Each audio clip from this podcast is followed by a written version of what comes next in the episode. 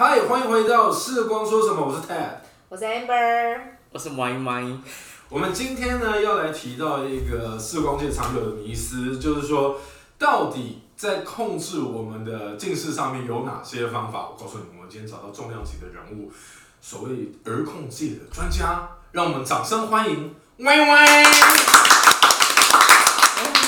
Y Y 真的很 Y Y，Y Y 才不是什么儿控界的专家嘞，Ted 你真的是爱说笑。但是我不然我们请 Y Y 来跟我们讲一下，到底在光学上面有哪些产品好了？但是据我所知，好像现在可以呃用框架眼镜，还有隐形眼镜的方式，这几个其实还有在细分，像是呃隐形眼镜又有分软式隐形眼镜跟硬式隐形眼镜这两种种类。那硬式隐形眼镜的话，就是大家比较有听过的，像是角膜塑形片这样的一个产品。那软式隐形眼镜就是现在比较新一点的，可能有些人会讲说是白天戴的那种近视控制的镜片。Amber，你有听过吗？哦，当然有啊。那也就是说，不然这样好了，我来总归一下，就是说呢，近视控制在光学上面的话，主要分为两大项，一个是眼镜，一个是隐形眼镜。眼镜的话，就是我们传统说的一般的单光的眼镜、双光的、多焦的，到现在的额控镜片，是吗？没错，没错，没错。OK，那所以隐形眼镜的部分的话，就有分为软式跟硬式。软式的话就是白天戴的，白天戴的，那硬式的话就是我们熟知的角膜塑形镜片。对。OK，那所以呢，眼镜跟隐形眼镜来说的话，到底谁的效果会相对来的好一点？我记得这是已经是很久远的一个研究了吧？我们现在来欢迎 Amber 公购，由 Amber 告诉你隐形眼镜跟框架眼镜在做近视控制的时候的由来。让我们就从好久好久以前的那个框架眼镜开始。有掌声，有掌声，有掌声，有掌声这是一个尊重。好，那所以呢，眼镜跟隐形眼镜其实呢，在很久以前，大概呃，可能上百快要一百年左右的历史就都有了嘛。那其实后来我们就发现了一件事情，就是说呢，眼镜跟隐形眼镜比起来，隐形眼镜会比较有近视控制，比较能够达到近视管理的效果。原因是因为戴眼镜的时候，你的眼睛跟镜片中间还有一个距离，这个距离的话，专业有名词，我们称它叫做顶点距离。那也就是说，这段距离的时候，在我的视网膜的影像上面看起来会没有那么的清楚。所以呢，眼镜跟隐形眼镜比起来，隐形眼镜的效果会比较好。那但是眼镜的厂商，他们当然就会觉得说，那我也要去找到戴眼镜的，因为不是每个人都可以戴隐形眼镜嘛，所以我也会想要去找到说，哦，那什么样的产品，什么样的设计可以适合让戴眼镜的人来说也有比较好的效果。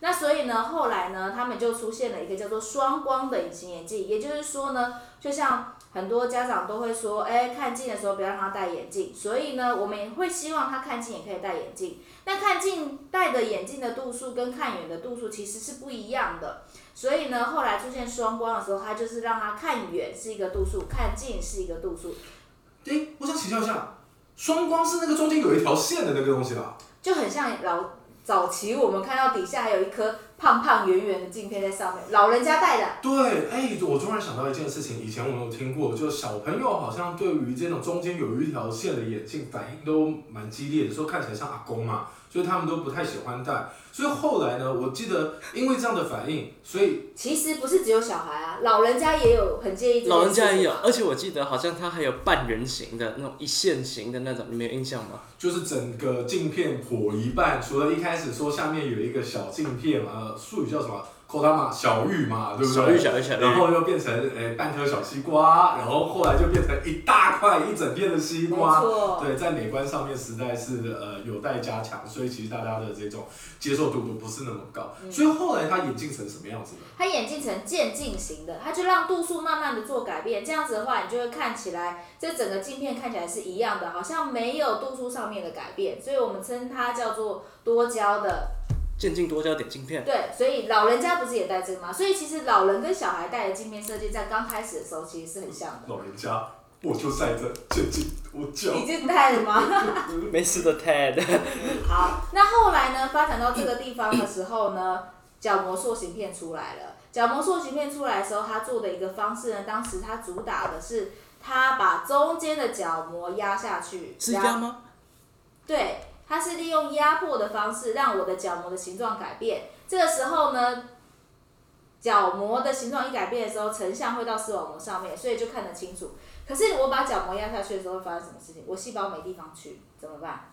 所以就往旁边走喽。对，所以呢，我们就在旁边帮他做了一个空隙出来，让旁中间的细胞可以去旁边，结果变相发现了一个新的名词，叫做周边离焦。哎，等一下，amber，所以你的意思是说角膜是有弹性的，可以做这件事的意思喽？对啊，角膜的上皮是可以做改变的，角膜上皮大概会有五十微米左右，所以呢，大概我们在早期的儿控镜呃角膜塑形片的话，我们会说哦，那大概四百五百度的人可以做这件事情。但是 Y Y 啊，现在好像可以做到很高度数，对不对？可以可以，其实很呃，据我所知，我有看过像是有一千多度的小朋友，其实也是有来做这样的一个事，只是说好像会影响到他们隔天看东西的视力品质，但是他们的塑形的效果其实还是有一定的成效的成效在的。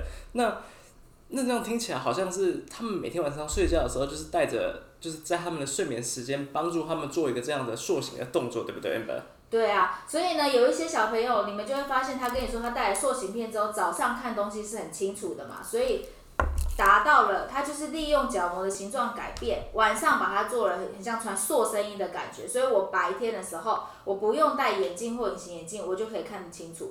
后来呢，研究会发现说，哎，那效果超好的，它反而近视几乎不太会加深。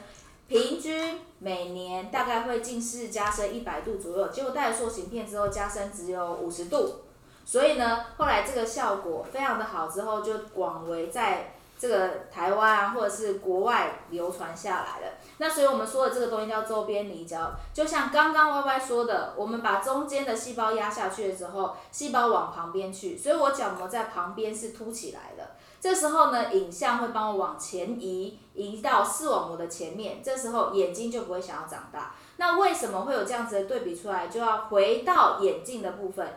一般的眼镜的话，我们戴上去的时候，视力是很好的，但是呢，它是在视网膜的正中间是很清楚的。可是因为它的形状在每一个弧度上面都是一样的度数，可是我的眼球是椭圆形的，所以它会变成是说呢，我在周边的影像跑到视网膜外面。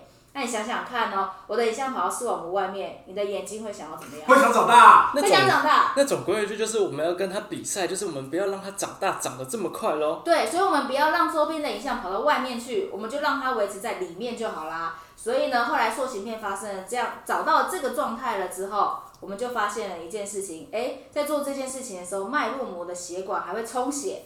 血液在这个地方有大量养分进来，对眼睛有一个很好的保护。所以呢，后来很多的研究者都在这个地方做了很多很多的研究。所以后来最近，呃，眼镜也出了很多类似像这样周边离焦设计的镜片。但是详细是什么，我就不确定。我们来请 Y Y 来跟大家讲一下，有什么样的设计是跟周边离焦有关的镜片。据我所知，好像现在有一些像是用，呃，他们说那叫做蜂巢状，对吧？Ted，蜂巢状。对蜂巢状的设计，在镜片上面呢，我们把瞳孔前面大概九 m 米的位置做一个很清晰的光学区，然后在这个九 m 米之外呢，他们会做小小小小的点点的一个凸透镜的设计，然后把所有的光线拉到视网膜前，做出像是周边离焦的效果。那这样子的镜片是大概这最近大概两三年左右。开始流行的哦，哦，所以就是意思是说呢，角膜塑形片周边的细胞跑到，哎，角角膜的中央的细胞跑到周边，就像凸起来，所以他们就把这个凸起来的度数稍微计算一下之后，发现是远视的三百度左右。差不多，差不多。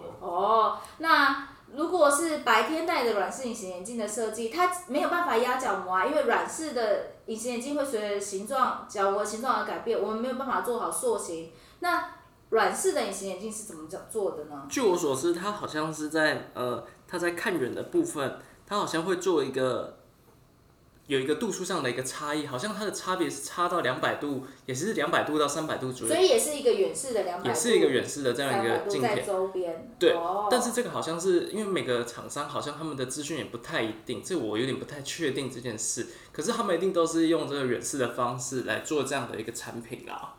哦，也就是说，现在新的近视管理的镜片，大部分的做法是做周边离焦的方式，所以呢，是从角膜塑形片开始发现了这个原理之后，去做了眼镜跟隐形眼镜的不一样的改善。那既然角膜塑形片效果这么好，为什么还要出软式的啊？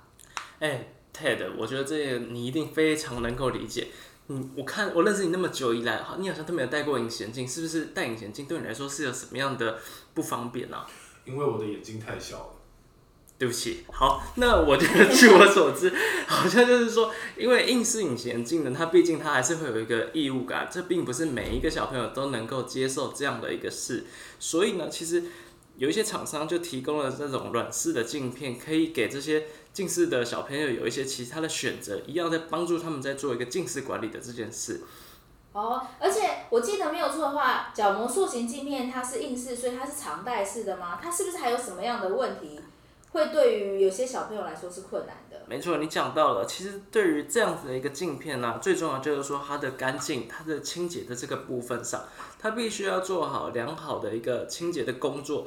因为戴这种隐形眼镜最怕就是说，它会有一些健康上，呃，可能因为它清洁不当，导致他的眼睛出了一些状况。其实，因为我们这些近视控制的东西都是在帮助小朋友，那我们其实最重要的原则还是以健康跟安全是我们最重要的一件事情。所以呢，其实在于清洁这个部分的话，一定是呃家长跟小朋友都要特别留意的一件事。哦，那所以白天戴的不用清洁吗？白天戴的，好像他们都是用日抛的方式，所以其实他们都也是有比较卫生的，呃，他们也达到比较卫生的这个观念啦。其实说穿了一件事情，我们出去玩的时候，有的时候会选择旅游用的纸内衣裤。当你今天穿完一天脏的时候，你把它就直接丢掉，你就不用考虑去清洁的问题。而日抛型的隐形眼镜差不多就是这个概念，它可以靠着说呃使用完之后就丢掉，你就不用去清洁，然后去节省或者是去避免小朋友在使用角膜塑形片，因为它并没有清洁干净所带来的后遗症。没错，所以其实这个塑形镜片刚刚有提到，虽然它是常戴型的，它还是要定期的定定期的做一个太旧换新，就很像是刚刚 Amber 有提到，它很像一个塑身衣的概念。我们总不会一件衣服穿了十几年都不换吧？哇塞，塑塑身衣衣穿久了也会松。吧？不仅会松啊，穿了十几年还没塑好，没有再换下一件，那也真的太糟糕了没有让它吧。塑的更收一点，好像就不行。哦，真好，真的不行，不行，不行。但事实上，其实在国外啊，塑形镜片呢、它每一年就要做一个更换。但是好像在台湾，他们好呃，在台湾的，在台湾大家好像都是讲说是每两年左右要换一次。你们怎么看这件事？